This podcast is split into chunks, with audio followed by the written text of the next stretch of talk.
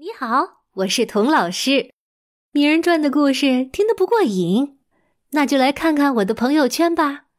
这里有名人传的独家花絮和节目里来不及说的故事，有我最近读的书、看的电影、听的讲座，还有我在美国啊教书生活碰到的趣事儿和我对中美教育的一些思考。我的个人微信号是童老师课堂五。就是“童老师课堂”这五个字的汉语拼音加上数字五。大人物小故事，小少年大梦想，欢迎来到童老师课堂的奇葩名人录。你好，我是童老师。上集说到，正当大家趴在草地上。大吃特吃，像糖果一样甜美的叶子时，维鲁嘎好像见到鬼似的，突然尖叫起来：“看，看，快看，那那是什么？是是个是个小人儿！”大家吓得赶紧抬头一看，巧克力河对岸不止一个，有一二三四五个小人儿。这些小人儿啊，长着长长的头发，但是个头非常小，长得还不到我们的膝盖呢，像个玩具娃娃一样。查理说：“他们不可能是真人吧？”哎，他们当然是真的人。旺卡先生说：“他们是乌巴隆巴，乌巴隆巴人。”是来自龙巴国的移民，他们就是我勤劳能干又忠诚的工人。这时候，那个小数学天才 Mike TV 的妈妈忍不住说：“呵呵根本没这么个地方，我可是呃地理老师。”汪克先生礼貌的笑了笑说。我原来也没有听说过那个地方，直到我亲自到了那里啊！哎呦，那是个多么可怕的国家呀！到处都是茂密的丛林，丛林里到处都是长脚怪、巨鼻怪和厚皮怪。哎呦，我告诉你，一只厚皮怪一顿早餐就要吃掉。十个乌帕隆帕人，为了躲开这些怪兽的袭击，可怜的乌帕隆帕斯只能把屋子呀建在高高的树上，一辈子也不敢下来。住在树上，不但提心吊胆的，哎呀，最主要的是没什么东西吃。你知道他们吃什么填肚子吗？绿毛虫，哎呦，恶心死了！我一想到绿毛虫，呃，嗯，哎，哎呦，我就忍不住反胃。这些 oompus 每天不停的从这棵树爬到那棵树，找来些什么红甲虫啊、桉树叶呀，还有还有邦邦树的皮，跟绿毛虫搅在一起捣烂了。哎，这样吃起来味道，呃，稍微好一点儿。哎呀，可怜的 Oompa lump 你知道他们最爱吃什么吗？他们最爱吃的东西是可可豆。哎呦，他们实在太爱吃可可豆了。他们整夜梦见的就是可可豆，整天谈论的也是可可豆。只要对一个乌帕隆帕人提到“可可”这个词儿，啊，他呀，保管啥事儿都做不了，只能站在那儿流口水。但是啊，可可豆在龙巴国那是珍稀植物，难得一见。一个温巴隆巴人一年要是能找到三颗可可豆，哎呦，那他简直可以当民族英雄了。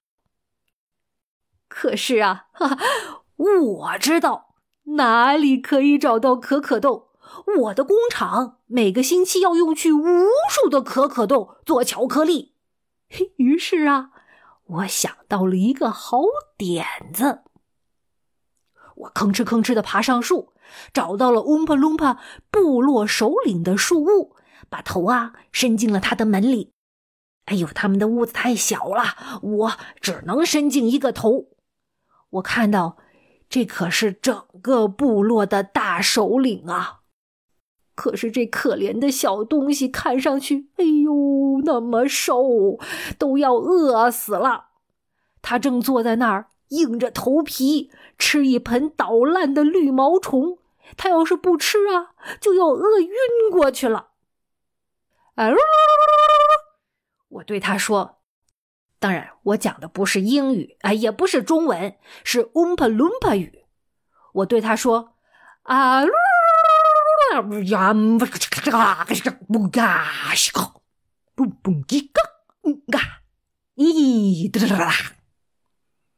哎，听懂了吗？啊，听不懂。哎，估计你们也听不懂乌帕隆巴语。来，我给你们翻译一下。我跟他们说呀：“你好啊，伦巴国尊敬的首领。如果……”你和你的人民愿意一起到我的国家，住到我的工厂里，那你们要吃多少可可豆，就吃多少可可豆。我的仓库里堆放着小山一样高的可可豆，你们每顿都能吃到可可豆，你们尽可以放开肚子把可可豆吃个够。如果你们愿意，我还可以用可可豆支付你们的工资，还有奖金，还有分红。听到这儿啊，嗡巴隆巴的首领从他的椅子上跳了起来，问道：“此话当真？”我说：“哎，当然是真的啦！你们不吃可可豆也可以，可以吃巧克力。哎呦，巧克力的味道比可可豆还要好。”因为巧克力是可可加糖加牛奶做的，这个小人高兴的大叫起来，一下就把他那盆烂绿毛虫从巫术窗口扔了出去。